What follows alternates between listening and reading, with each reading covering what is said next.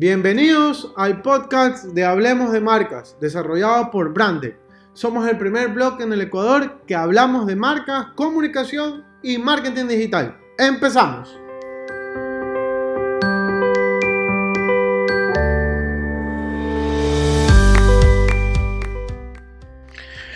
Bienvenidos al segundo capítulo de este podcast de Hablemos de Marcas desarrollado por Branded. Quiero agradecer a todas las personas que han compartido mi podcast y que día a día me siguen escuchando y que me escriben y que me comentan acerca de cómo les va su negocio. Realmente les deseo el mayor de los éxitos y que vean aquí en este espacio la oportunidad de poder compartir sus experiencias, sus ideas. Estoy encantado de poderles conversar o, comentar cualquier inquietud. El día de hoy quería hablarles acerca de las promociones de marcas, pero desde una perspectiva de, la gestión como tal, ya no solamente de, de explicarles qué tipo de promociones ustedes podrían aplicar para sus negocios, sino más bien eh, cómo nace este tema de las promociones y al final del día cómo las podríamos gestionar, porque realmente eh, es muy difícil eh, generar un valor diferencial si nosotros vivimos solamente de promociones. Entonces cuando nace este tema de las promociones, lo primero que nosotros estamos pensando es, ok, si hablo de promoción quiere decir que le voy a dar un 2 por 1 Va a haber un descuento como tal. Nunca decimos que es una promoción eh, más allá del, objetivo de comercial, de vender, sino más bien algo que aporte valor. ¿ya? Porque yo les invito a que lo vean desde la perspectiva en el rato que ustedes hacen una promoción, le están diciendo al consumidor que ustedes tienen la oportunidad de vivir con promociones siempre. Y uno de los casos que quisiera tocarles es el tema de mi comisariato. Mi comisariato es una cadena importantísima dentro del país, eh, en donde su eslogan dice, siempre de todo a menor precio, siempre. Y para las personas que ubican el logotipo, está en letras rojas, en la parte de abajo están las letras negras y debajo está siempre en, en, bol y en subrayado diciendo la palabra siempre. Entonces, ahí vamos a analizar muchísimas cosas porque obviamente hay una promesa de marca detrás en donde ellos van a decir, yo siempre te voy a vender productos baratos, partamos de ese principio, y va a haber una promoción, un descuento. Si nosotros podríamos ir a la competencia o a otro de los supermercados más importantes del país, como es la favorita este, Supermaxi, Megamaxi y demás, eh, vamos a encontrar un. No, no en el logo, no en el no en el eslogan, sino más bien cuando estamos en la percha. Entonces te dicen: Mira, si tú me compras el producto, si no eres socio, por así decirlo, de nuestra cuenta, va a salirte un precio. Si eres socio de nosotros, tienes un precio diferencial. Entonces al final del día, estás diciendo que si tú eres socio de ellos, esa promoción siempre va a estar, ¿no? Y ojo, esto es una eh, táctica que han utilizado durante muchísimo tiempo, eh, tanto las dos marcas, eh, y en general creo que se han acostumbrado al consumidor a manejarlo de esa manera. No es crítica, es la forma de negociar, la forma en la cual ellos venden sus productos. Es la forma de posicionarse. Poniendo el caso de estas dos marcas, una tiene, entre comillas, una mejor experiencia de compra y la otra te ofrece productos mucho más económicos en la cual tú compras exactamente los mismos en las dos mismas tiendas y es muy probable que una te ofrezca eh, mejor economía en ese sentido. Pero más allá del punto de cumplir o no la promesa de marca, porque es algo que estás comunicando de golpe, tiene que ver mucho con cómo yo deseo que las personas perciban mi producto o mi servicio a través de mi comunicación. Y en el caso de mi comisariato, estamos poniendo este, este ejemplo, ellos desean que las personas perciban que pueden conseguir más baratos sus productos y siempre van a tener mejores precios que la competencia. Quizás sea verdad, quizás sea mentira, porque tendríamos que analizar todos los supermercados y ver que efectivamente cumplan, pero si pones a los dos competidores más fuertes, ese es su diferencial. Y obviamente pues eh, las personas que viven acá podrán notar la gran diferencia en cuanto a ventas, en cuanto a números y demás, que tienen eh, un gran repunte estas dos marcas. Pero tú como emprendedor te llegas a preguntar, ¿debo de entrar a vender mis productos baratos? ¿Debo de vender mi producto barato porque el cliente me lo está exigiendo? Pues la respuesta a eso es no. No puedes entrar vendiendo barato para que de la noche a la mañana vayas a decir quiero vender más caro porque mi rentabilidad ya no me está dando. Y ese es uno de los grandes problemas que tienen los emprendedores en el Ecuador. Cuando uno sale a emprender, lo que normalmente se estima son los gastos fijos que normalmente se tienen para la producción de ese producto o ese servicio y de ahí comienzas a manejar los márgenes de acuerdo a que si tienes que digamos, tienes un producto que quisieras colocar en un supermercado, tienes que ver cuánto es el margen que puedes manejar para colocarlo dentro del supermercado o poderlo vender dentro de tu misma tienda, etcétera, etcétera. Comienzas a jugar con los números.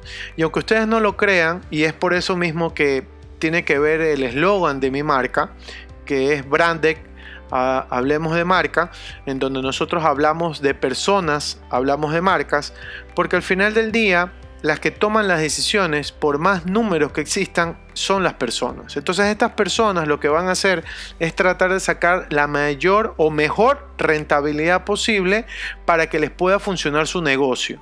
¿Por qué? Porque como un emprendedor en, en momentos o en etapas en las cuales uno comienza a hacer cálculo, si yo me voy a poner este emprendimiento, cuánto específicamente estoy necesitando, uno comienza a hacer números. Y obviamente el papel aguanta. Uno puede poner que quiere ganar 10 mil dólares mensuales y uno va a decir, claro, yo lo voy a vender así, asado y cocinado. Pero en realidad no pasa eso, porque cuando ya sacas el producto a la venta, ya cuando estás corriendo tu máquina de emprendimiento, te das cuenta que hay otros factores que quizás no hayas considerado o de repente como pasó el 16 de abril te cae un terremoto y se fue todo al traste. Entonces realmente el punto va, va más allá. El papel va a aguantar todo. Hasta que tú no saques el producto a la percha a vender tú no vas a saber qué es lo que está pasando y cuál es la relación que vas a tener. Entonces mi sugerencia antes de que arranques a tener tu producto es que puedas manejar tres productos a la vez o tres líneas diferentes. De esta manera vas a tener una línea premium, una línea medium y una línea entre comillas barata. Entonces en ese momento tú ya comienzas a hacer cálculo por las tres líneas. Y obviamente tú me vas a decir, Mauricio, pero es que no tengo plata para poder manejar tres productos. Es que no necesitas manejar los tres productos. No necesitas decir que han bajado de categoría. No es necesario. Es más, puedes tener la misma calidad en los mismos productos. Lo único que necesitas hacer es comunicarlo.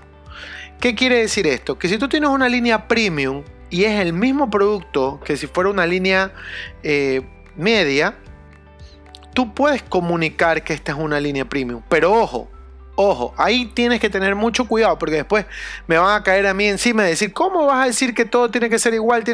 Por supuesto, tienes que darle un factor diferencial a esa línea premium. En este caso que estamos hablando de la parte top. ¿Qué quiere decir esto? Que la línea premium si es un producto que lo estás vendiendo en percha, necesitas ofrecerle algo más. ¿Ok? Si te lo compran a través de una aplicación, tú se lo vas a dejar a la, a la casa gratis. Pero al final del día, igual sigues manteniendo la correlación de que es un producto premium. Eso es por un lado. O si es algún tipo de servicio, tú se lo vas a entregar personalizado, le pones el nombre, lo que sea. Lo que les puedas diferenciar para que el cliente cuando perciba diga, ah, ok, es una buena calidad, estoy pagando un poquito más caro, pero al final del día estoy recibiendo lo que yo estoy esperando. Entonces de esa manera, el resto de las líneas puedes hacer exactamente lo mismo. Y cuando tú ya sacas estos productos o estos servicios diferenciales, te vas a dar cuenta de que cualquiera de esos tres te va a funcionar más o mejor. Y después, en algún momento, vas a poder tomar la decisión si los puedes mantener o no. ¿Por qué te digo esto? Porque yo he visto en muchas categorías en las que he trabajado que el cliente me dice, Mauricio, no, lo que pasa es que a mí me gustaría vender un poquito más, tener una utilidad un poco más amplia, pero realmente no puedo. Entonces lo que hemos hecho fue construir una marca nueva en la cual pueda vender el producto o el servicio un poco más costoso para que esa rentabilidad que él vaya a tener, ese margen de ganancia fuera un poco más amplio en comparación con la marca o el producto que ya tenía anteriormente.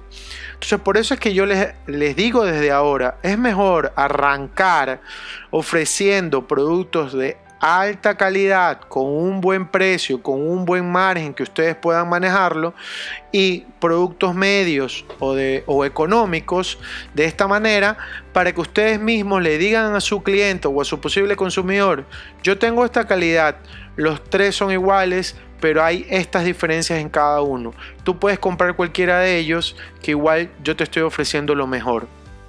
¿Y por qué les sugiero esto? Porque ustedes no pueden entrar a un mercado diciendo que son baratos cuando tienen un excelente producto. Ustedes me podrían decir, ¿sabes qué? No, es que me parezco al otro. Bueno, pero tiene que haber algún tipo de diferencial. Así sea la persona que lo gestiona. Entonces no me pueden decir ustedes, voy a entrar barato para que me compren más. No va a pasar. ¿Por qué? Porque así como tú estás pensando, el competidor también está pensando en hacer una línea o su línea completa económica. Y basado en eso, eh, ustedes pueden aprovechar en diferentes tipos de promociones que existen. Y justo también se las quiero comentar para que ustedes puedan tener ideas, para que lo puedan analizar, visualizar y demás. Esto también es algo que voy a compartir en mi blog de hablemosdemarcas.com. Ojo, quiero que se entienda que no estoy satanizando las promociones, sino más bien que se las pueda aprovechar de una mejor manera basado en el tipo de producto o servicio que ustedes manejen. Por favor, entiéndase que no, las promociones no son malas. Se las necesita para incentivar a la venta, pero no podemos vivir siempre de promociones. Y ojo, el ejemplo de mi comisariato es un caso excepcional, porque estamos hablando de una marca que se ha gestionado por muchísimo tiempo, que tiene una estructura y un poder económico muy alto. O sea, hay muchos factores que no podríamos tocar en ese momento. Además, no estamos considerando en qué espacio-tiempo mi comisariato pudo aprovechar ese posicionamiento y decir voy a ser el más económico del mercado. Entonces, las promociones se las tienen que aplicar en tiempos y espacios oportunos, acorde a los requerimientos económicos que tenga la marca. Empecemos con algunas de las ideas que se tienen para este tipo de promociones que se usan normalmente. La primera tiene que ver con una promoción en precio de venta o porcentaje de descuento. Es algo que ya habíamos mencionado anteriormente, en el cual te dan eh, un valor diferencial con respecto al precio que normalmente utilizan. este tipo de promoción es algo muy común que se ve en todos lados, no es algo novedoso, sino más bien que es algo que se puede aplicar quizás en tiempos eh, y horarios específicos para poder incentivarlos, pues no. La segunda es también muy conocida, que es el paga uno y llévate dos o paga 2 y llévate 3 dependiendo del tipo de la categoría. No todas las marcas pueden ser aplicables, pero en su gran mayoría sí se las puede utilizar. Es un excelente tipo de promoción que se la puede utilizar también en fechas y horarios específicos. Quizás hacer un rush time de eso les podría a ustedes ayudar a vender más rápido sus productos.